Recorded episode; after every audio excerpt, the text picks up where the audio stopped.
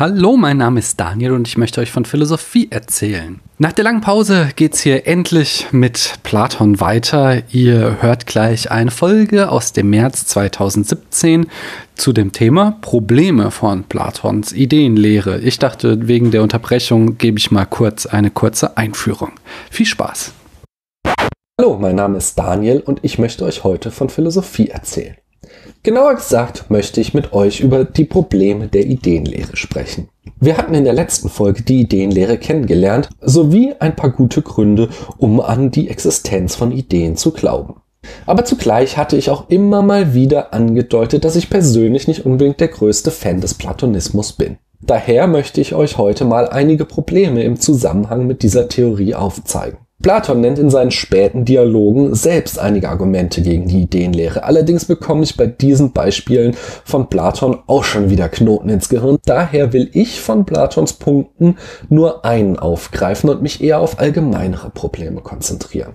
Und zwar lässt Platon im Dialog Parmenides eben diesen berühmten Vorsokratiker das Argument gegen die Ideenlehre vortragen, über das ich sprechen möchte. Eine interessante Randnotiz ist übrigens, dass der Parmenides einer der wenigen Dialoge ist, in dem Sokrates am Ende nicht recht behält. Parmenides Argument geht so. Einer Idee stehen jeweils viele Erscheinungen gegenüber. Daraus folgt entweder, dass jede Erscheinung an der gesamten Idee teilhat oder dass jede Erscheinung nur an einem Teil der Idee teilhat. Soweit ist das logisch. Es gibt nur diese beiden Möglichkeiten. Ich kann nur behaupten, dass ich der Marcianer gelesen habe, wenn ich entweder das gesamte Buch oder einen Teil gelesen habe. Nicht jedoch, wenn ich es gar nicht gelesen habe. Klar? Aber Parmenides fährt fort, dass es egal ist, welche der beiden Möglichkeiten wir annehmen.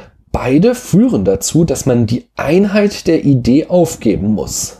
Es sei nicht möglich, dass die gesamte Idee an vielen verschiedenen Dingen teilhabe. Entsprechend müsse man viele verschiedene Ideen annehmen.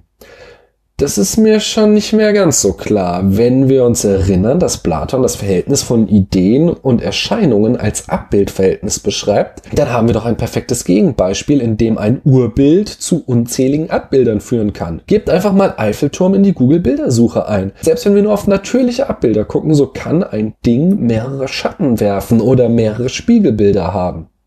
Anyway, der zweite Teil von Parmenides Gegenargument ist einleuchtender. Wenn jede Erscheinung nur an einem Teil der Idee teilhat, dann kann die Idee nicht unteilbar sein.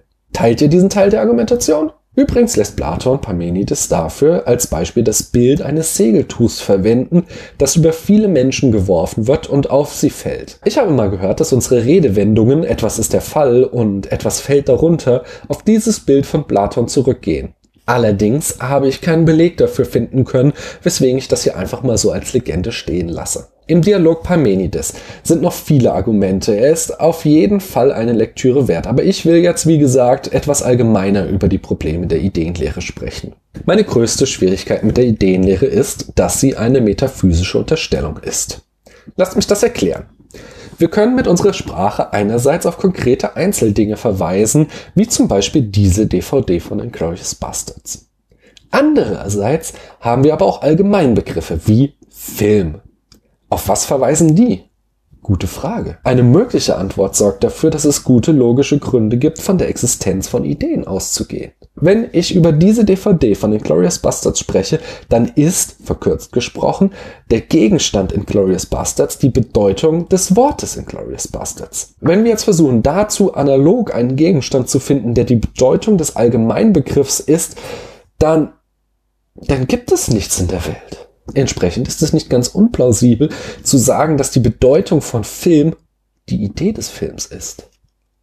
Soweit, so gut. Aber da wir sie per Definition nicht wahrnehmen können, ist jede Spekulation darüber, was eine Idee ist und welche Eigenschaften sie hat, komplett unbegründet. Platon kann natürlich hingehen und die Idee des Schönen definieren, wie wir es beim letzten Mal gesehen haben. Aber was, wenn ich jetzt eine andere Definition für die Idee des Schönen gebe? Was zum Beispiel, wenn ich sage, die Idee des Schönen sieht aus wie Brokkoli? Wie können wir dann entscheiden, wer recht hat? Der Witz ist ja, dass wir auf nichts in der Welt als Argument verweisen können, da sich die Idee in der Welt nicht zeigt. Ich finde, der Begriff des Schönen ist sehr gut geeignet, um dieses Problem zu veranschaulichen, da alle Menschen anderer Meinung sind, was schön ist. Ich zum Beispiel finde Street Art sehr schön, von vielen wird sie aber nur als Schmiererei angesehen. Das Problem wird komplexer, wenn wir von abstrakten Begriffen wie Schönheit zu mathematischen Begriffen übergehen. Ich sagte ja, dass Platon annimmt, dass es zu jeder Erscheinung nur genau eine Idee gibt.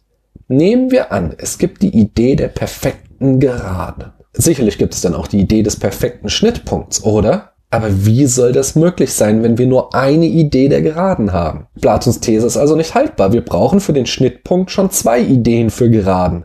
Das Problem potenziert sich, wenn wir anfangen zu überlegen, welche verschiedenen Schnittpunkte es gibt. Statt zwei Geraden kann ich eine Gerade auch einen Kreis schneiden lassen. Zwei Kreise können sich schneiden, Kurven können sich schneiden, etc.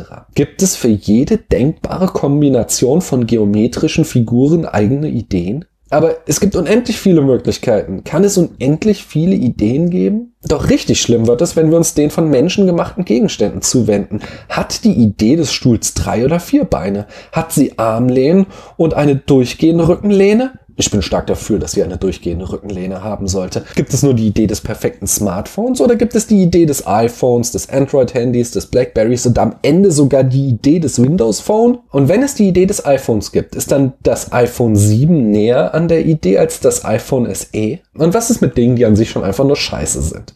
Gibt es von denen auch Ideen?